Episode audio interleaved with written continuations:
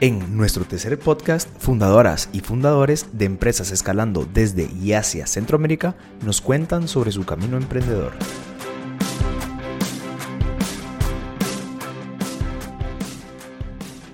Y ahora quiero pasarle la palabra a, Gabriel, Gabriel Vázquez, eh, orgulloso eh, partner de eh, Andreessen Horowitz de El Salvador, eh, compañero de desveladas en Clubhouse desde que nos conocimos por allá. Así que Gabriel, un gusto y qué bueno tenerte por acá.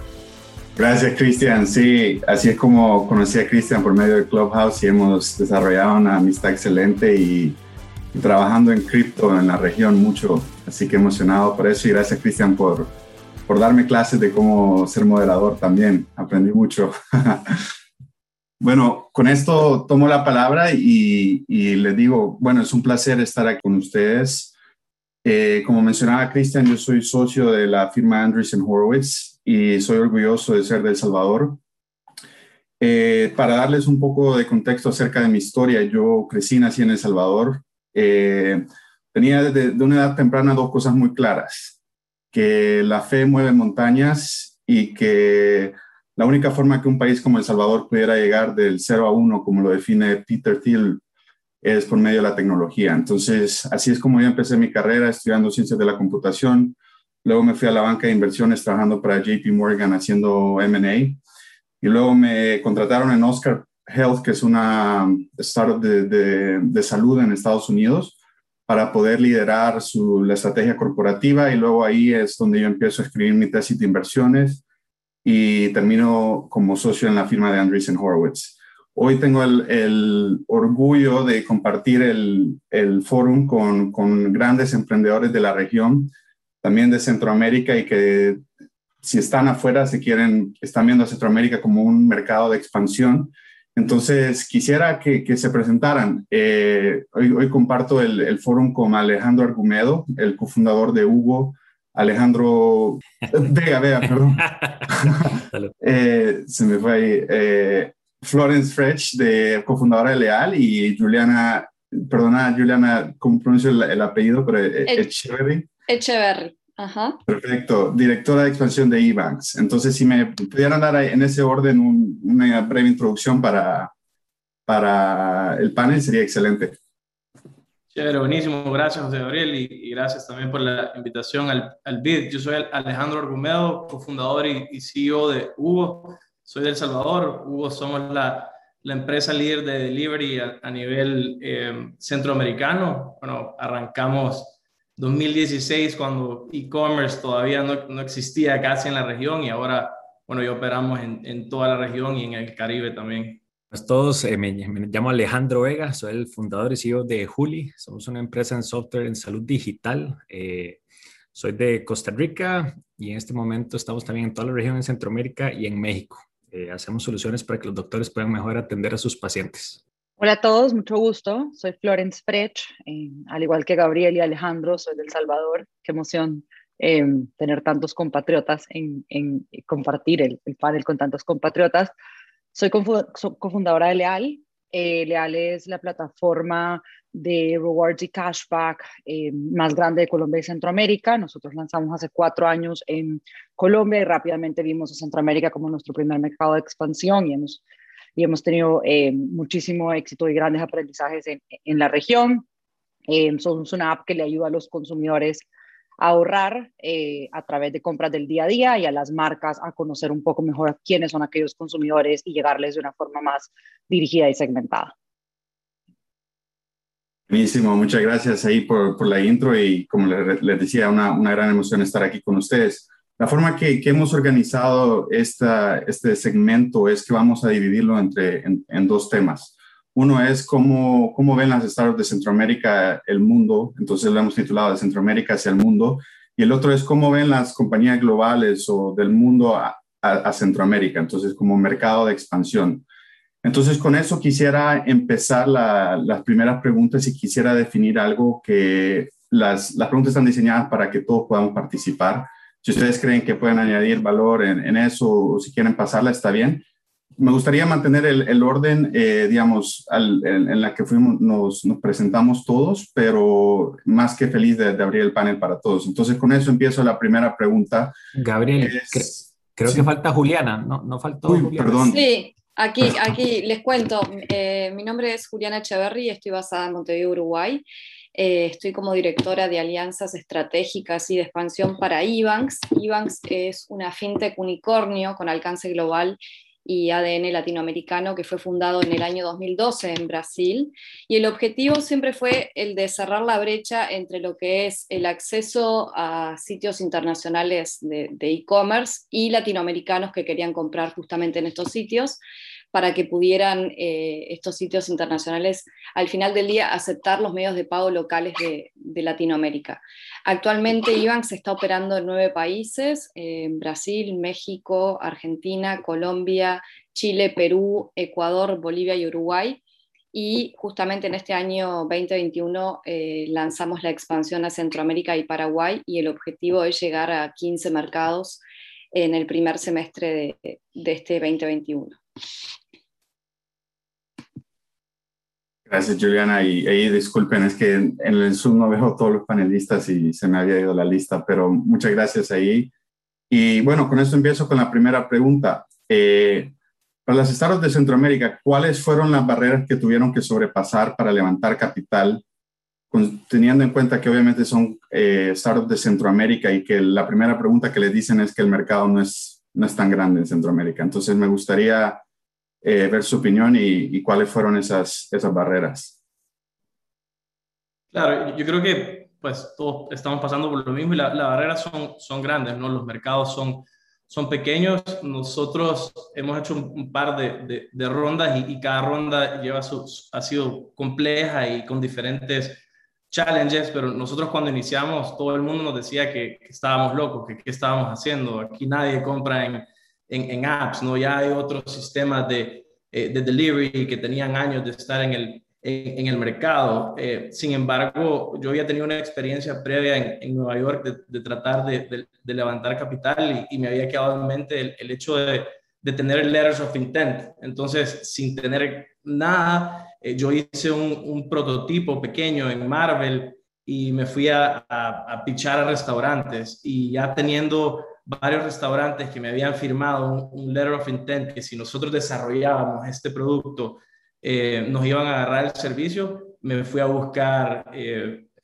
inversionistas locales. Empezamos Friends and Family y así logramos cerrar esa, esa primera ronda. Yo creo que la, primera ronda ya fue tal vez la, la más fácil, ya teníamos letters of intent y era amigos, familia que creían en nosotros eh, ya la segunda ronda sí ya, ya, fue un poco más complicado, ya necesitábamos más capital de, para, expandirnos y empezamos a buscar inversionistas eh, internacionales. Y ese era un, un, challenge grande, el, hey, ¿por qué voy a invertir en El Salvador? Si hay, o sea, todavía no hay casos de éxito, eh, son mercados pequeños. Y creo que sí, fue un, fue un reto. Ahí, ahí lo que nos, nos ayudó bastante fue que ya teníamos un track record ya en El Salvador estábamos operando y habíamos crecido bastante, estábamos ya expandiéndonos para Guatemala. Yo en, ese momento, en la segunda ronda, ya estaba en, Guatemala abriendo operaciones y, fue pura persistencia. O sea, ya esa segunda ronda, que fue la, ronda de capital que, que nos apoyó a expandirnos a toda la región, e hicimos por ahí unas 900 llamadas y tuvimos miles de no y, a veces tú te, te desmotivas porque escuchas no y no y no y no pero fue mucha persistencia de, saber que teníamos un buen producto, de creer en la región, de querer enseñarle al mundo que en la región podemos hacer cosas grandes y, eso nos seguía motivando y, al final del día eh, un par de inversionistas creyeron en nosotros y, y, después, bueno, ya la tercera ronda de capital fue un poquito más, más fácil porque ya teníamos más track record. Yo para, para agregar tal vez la, la misma pregunta del, tocayo, eh, sí, eh, las barreras más grandes para nosotros en entrar capital con inversionistas extranjeros era muy, obviamente muy complicado porque nuestro mercado era muy limitado, entonces nos enfocamos en muchos inversionistas locales. Entonces, eh, igual que, que mi tocayo, y muchos friends and family que creyeron en nosotros inicialmente y los primeros clientes. nuestro caso que los doctores son nuestros clientes, personas afluentes, entonces empezamos a tocarles bastante las puertas. Entonces al inicio yo iba con dos eh, pitch decks, por decirlo así. Uno que explicaba nuestra empresa y el otro que es lo que explicaba un startup y cómo educarlos en el tema de invertir en startups. Entonces yo casi que tenía que hacer esa educación a nuestros primeros inversionistas y esa fue la manera que, que abarcamos. Y ahora en esta etapa que ya estamos en Centroamérica y más bien lo que hicimos eh, es entrar en México, que nos abre las puertas a un mercado más grande, que nos, que nos haga más invertibles para inversionistas extranjeros. Entonces, más bien esta segunda etapa del año ya nos vamos a enfocar en esa, esa ronda más grande aún y a ver cómo nos va. Ese es el plan. Sí, mi, experiencia fue un poco distinta con Leal porque nosotros veníamos ya con un poco de tracción en, en Colombia. Entonces nosotros levantamos nuestro Friends and Family con, con números eh, de ya estar operando en Bogotá, en Medellín, en Cali. Eh, pero sí fue muy sorprendente como cuando levantamos nuestra segunda ronda eh, nos decían, pero ¿qué van a ir a hacer a Centroamérica? Como que era la pregunta de, pero ¿por qué? y creo que la manera más contundente de demostrar a los inversionistas por qué es mostrarles los números. Entonces, para nosotros, eh, nosotros lanzamos en Colombia hace cuatro años y en Centroamérica nueve meses o seis meses antes de la pandemia. Y a la fecha, Centroamérica representa el 40% de los revenues de Leal. Entonces, creo que es bien fácil únicamente decir, ah, no, pero es que el tamaño del mercado no está, o, termina siendo una distracción para los fundadores, cuando la realidad es que cuando Centroamérica se ve como un todo, eh, la oportunidad es enorme y el, y el, y el hecho de que todos los demás emprendedores o las empresas global, globales están overseeing eh, Centroamérica porque dicen, no, no queremos, quiere decir que hay miles de oportunidades ahí. Entonces, capitalizar en esas oportunidades y llegar a donde los fondos con, con los números muy claros, definitivamente te abre las puertas.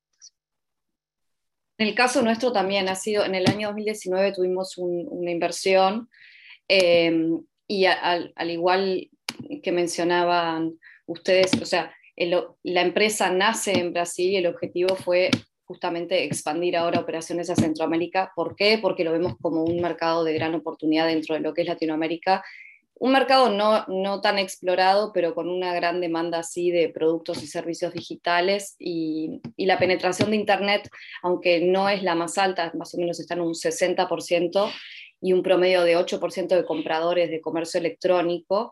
Eh, por lo menos estos son, estos son los datos que tenemos del Banco Mundial en 2017, puede ser que hayan cambiado un poco estos números, pero es es la base perfecta para el, crecimiento exponencial de lo que es el comercio electrónico.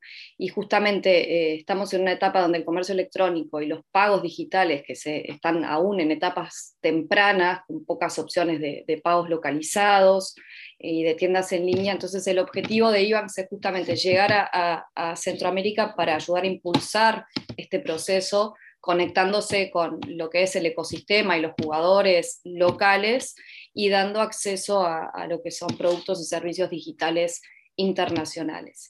Eh, esta, expansión también viene muy acompasada por el interés que vemos de empresas globales que empiezan a mirar a Centroamérica para expandir su mercado total en lo que es Latinoamérica y justamente poder posicionarse mejor frente a la competencia.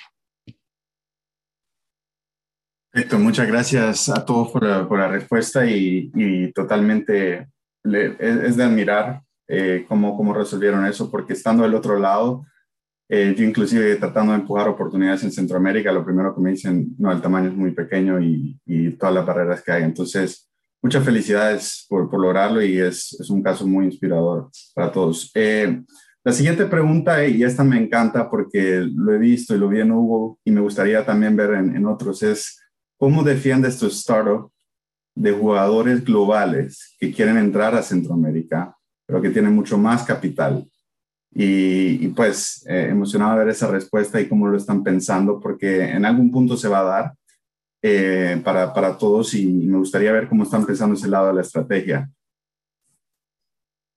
Sí, chévere, un poco complicado tirar la estrategia, pero eh, yo, yo, creo que sí, o sea, hay, hay, dos cosas tal vez en el, en el, caso nuestro que nos, que nos han funcionado y, y, uno es que, que, logramos tener ese first mover advantage y logramos expandirnos rápido y llegar a mercados más rápido que, que competencias o competidores globales, globales con, con, más capital. Y hay otro que creo que nos, nos da una ventaja en, eh, a los jugadores locales, es que creo que podemos adaptarnos mucho más rápido a las necesidades del, del mercado local. O sea, hay, hay competidores grandísimos que tal vez estos mercados no es, su, no es su prioridad y, es más, más su estrategia es más estándar, ¿no? Entonces, nosotros los, startups de acá, creo que esa es una de las ventajas más grandes, es cómo puedes moverte y cómo adaptarte muchísimo más rápido a la, necesidad del mercado. Y de ahí dos, es tal vez no, no, solamente cómo nosotros los startups podemos defendernos de, de, de, estos competidores globales, sino que también cómo eventualmente podemos hacer ese, ese, e, e, ese cultural shift de, de, que la sociedad y los países empiecen a apoyar más a los emprendedores locales y, y no... Y, porque está esa, esa percepción de que a veces, ah, como es de, El Salvador, o es de Costa Rica, o es de Guatemala, eh, tal vez es un emprendimiento que, que, que no va a funcionar o que no sirve y, viene otra empresa de otro país y es, ah, como es de este otro país, probablemente es mejor. Entonces, también tenemos que, cambiar un poco esa, esa cultura y, que la sociedad empiece a apoyar más estos emprendimientos y esos, a, los startups, a los emprendedores locales, se nos va a hacer mucho más fácil crecer, ¿no? Bueno, ahí siguiendo el orden, vamos a ver un más uno a lo que dijo eh, mi tocayo, el, el tema que, que, como es nuestra prioridad, nuestro mercado más importante, entonces nos da una ventaja en sí. En, en, nuestro caso es un poco diferente porque nosotros estamos en salud digital y en general, en general salud digital va un poco más atrasada y no hay, es una industria un poco más lenta comparado con otras. Entonces no tenemos esos players masivos que quieren entrar a, Centroamérica pronto, pero como nosotros lo vemos es, es en, en, dos vías, generar valor, más valor a través de datos y dos, eh, más valor a través de integralidad, le llamo. Datos, ¿qué me refiero? Si nuestros doctores nos usan y agregan cada vez más datos de sus pacientes en nuestro sistema, eh, las, sus bases de datos y su relación con nosotros es más fuerte, que cuesta mucho después que se pasen a otra plataforma. Eso es uno. Y dos, el tema de integración también. Por ejemplo, nuestros doctores facturan eh, y tienen que estar conectados con los ministerios de Hacienda de los diferentes países. Entonces, para que un player grande venga, no solo tiene que generar ese software de alto valor para los usuarios, sino tiene que tener esas integraciones con un montón de players diferentes para generar valor eh, del mismo valor que nosotros. Entonces, así a través de datos e integraciones es como, como lo hacemos nosotros. Sí, más, más dos de mi lado, lo que dicen eh, los dos Alejandros también, sin, sin querer sonar repetitiva, creo que lo que yo le agregaría ahí a eso es que las startups no solo tenemos conocimiento local, eh, sino que también tenemos una habilidad de ser muy ágiles en nuestros procesos comerciales, en nuestros procesos de ventas, en comunicar nuestra propuesta de valor. Entonces, si estamos compitiendo contra empresas globales muy establecidas, muy burocráticas, eh, tenemos la habilidad de poder cumplir con esa promesa de valor mucho más rápido de lo que, cumplen las empresas grandes. Y si nos apalancamos de eso, eh, pues nosotros hemos logrado eh, robarnos varios contratos grandes eh, con, otras, con, otras, con otras cadenas que ya tenían eh, jugadores ya más establecidos en el mundo de loyalty y se vinieron con nosotros y nos apalancamos de esa agilidad que teníamos en la negociación, en la implementación, en la integración de la tecnología para, para cumplir un requerimiento muy específico que ese cliente en Centroamérica tenía. Sí, del lado de Ivanx, eh, creo que, la pregunta en todo caso sería más cuáles han sido las barreras que tiene que enfrentar Ivanx eh, para entrar en Centroamérica de forma exitosa, siendo que la empresa nace en Brasil y, bueno, primeramente se expande a, bueno, México, Brasil, eh, Argentina, otros mercados que ya les comentaba. Y lo cierto es que sí, nos encontramos con una región muy diversa, pero un poco este proceso también lo vivimos cuando, cuando hicimos la expansión dentro de Latinoamérica, con muchas especificidades en cada país, cada país tiene eh, bueno, eh, su, regulación, sus políticas tributarias, en fin, sus formas y jugadores locales y costumbres muy propios también. Eh, sin embargo, en, en, la experiencia de Iván creemos que ya logramos una expertise en este tipo de desafíos, trayendo justamente empresas globales a Latinoamérica en esta última década y de alguna forma eso, el expertise y el ser latinoamericanos, eh, logrando esa localización necesaria con todo lo que implica el cumplimiento local, es parte de lo que hace que tengamos un valor agregado que, como mencionaba, no necesariamente lo puede tener eh, una, una, empresa global internacional. Eh,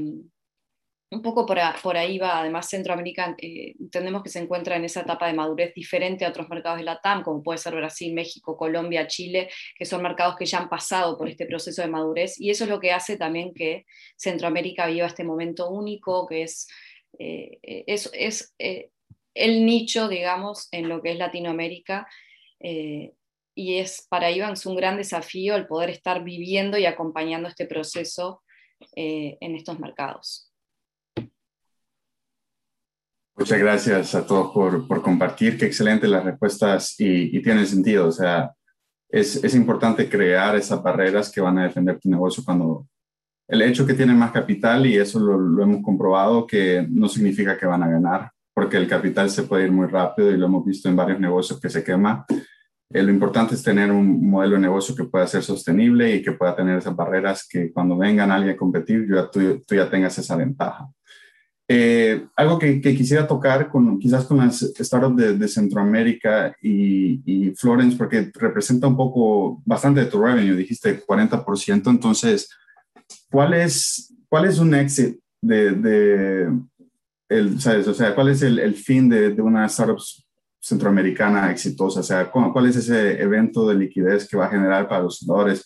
Puede ser ser adquiridos, ir a la bolsa de valores eh, o seguir creciendo no sé, ¿cómo, ¿cómo, lo ven ustedes? Porque yo creo que del lado de la inversión es algo que, que son casos que queremos ver en, en, Centroamérica y que al final yo creo que va a, ser un, va a generar momentum en la región cuando esos eventos se, eh, sucedan. Entonces me gustaría escuchar su opinión. ¿Cómo ven ustedes eso, la visión?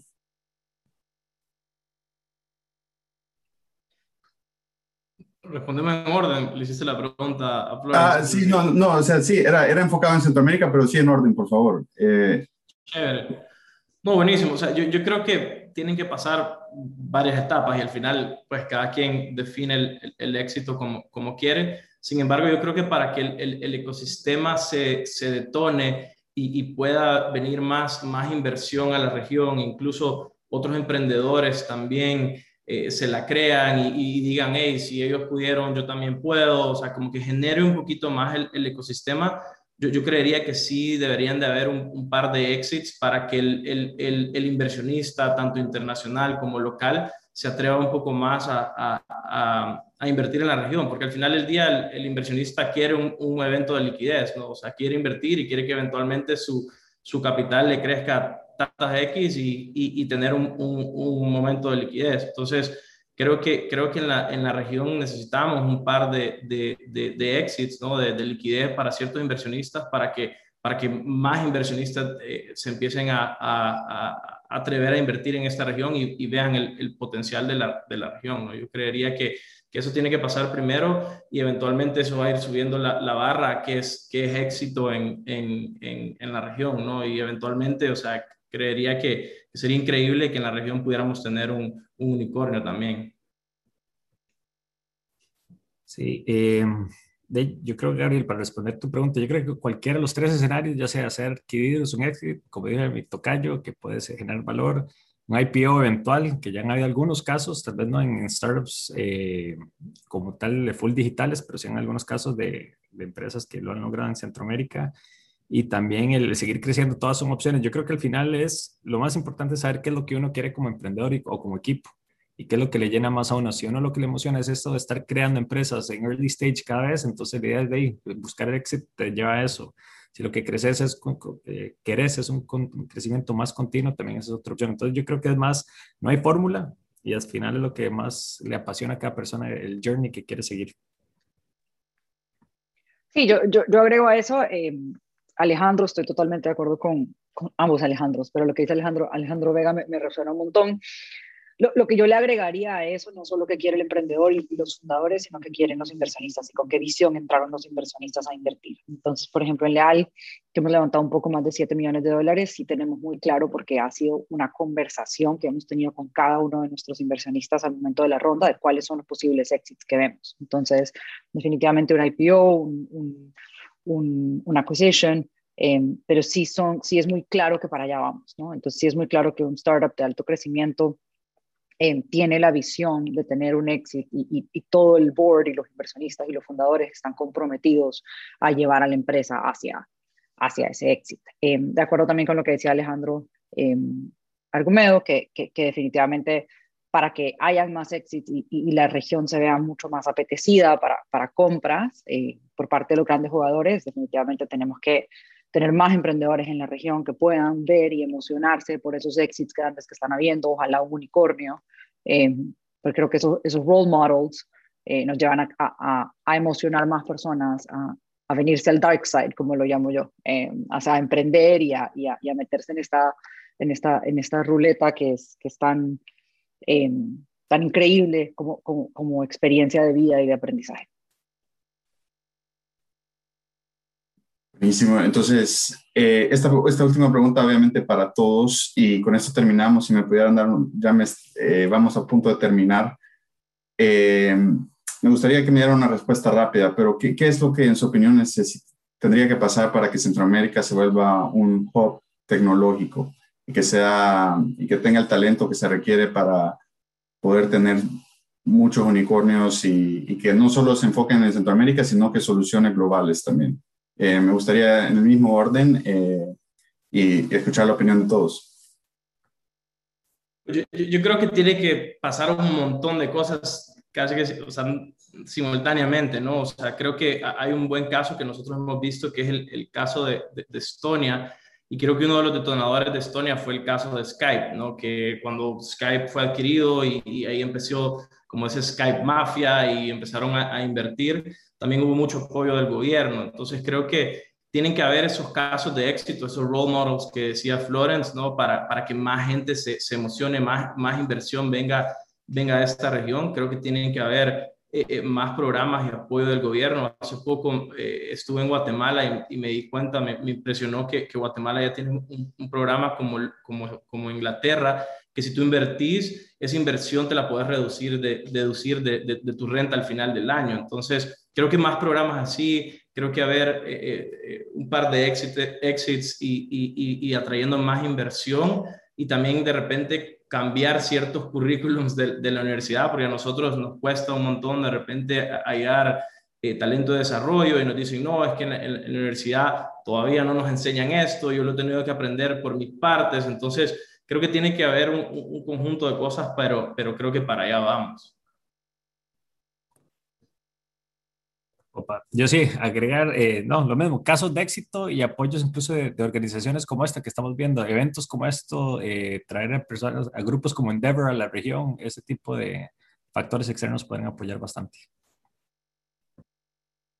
Yo creo que es educación, educación, casos de éxito y role models definitivamente, pero también mucha educación, mucho enfoque en tecnología, volvernos a crear esas, eh, eso que ha hecho muy bien Argentina, Colombia, eh, que están grabando muchísimos eh, software developers cada año. De hecho, el otro día estaba leyendo un reporte que decía que Latinoamérica va a demandar 3 millones de software developers para el 2025 y no hay universidades que, que generen esa cantidad de, de, de developers eh, para, para el 2025. De hecho, creo que la generación es mínima.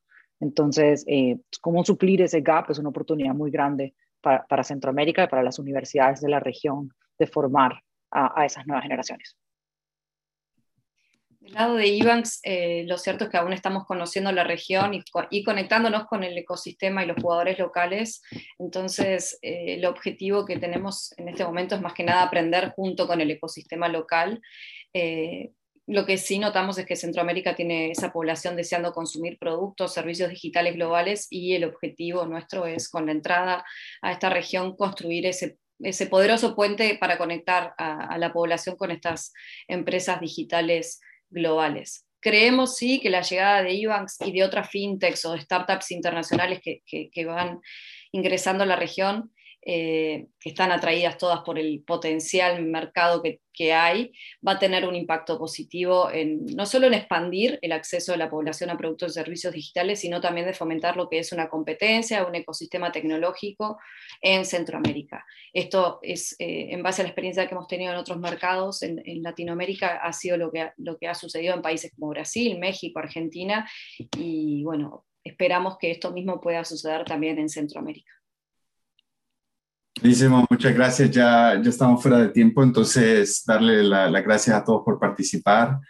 Y nada, un orgullo estar aquí con ustedes y le dejo la palabra a, Irene.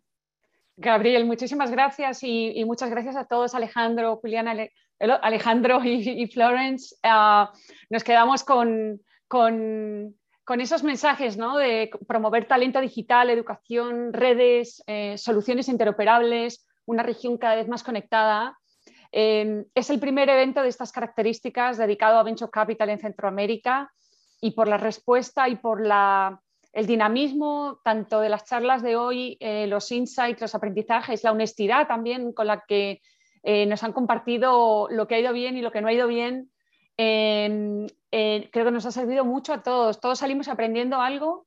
Eh, hemos visto también que aquí mismo ya hay un community, una comunidad eh, muy potente. las casi 700 personas de, la comunidad de inversionistas, de emprendedores que nos acompañan hoy, está en realidad en nuestras manos, ¿no? Poder hacer mucho de lo que hemos hablado aquí.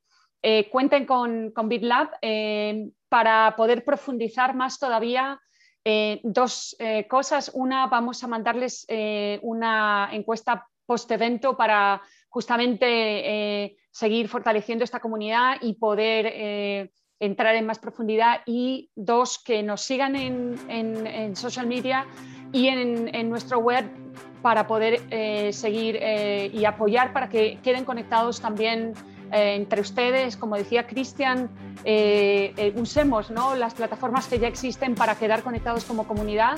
Y vamos a dar un, aplauso ahora para todos, para sobre todo también el, equipo, Laila, William y todos los que están detrás de, de haber hecho este evento posible y los socios de Carao.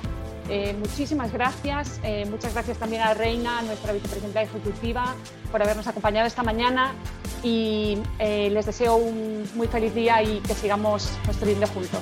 Gracias.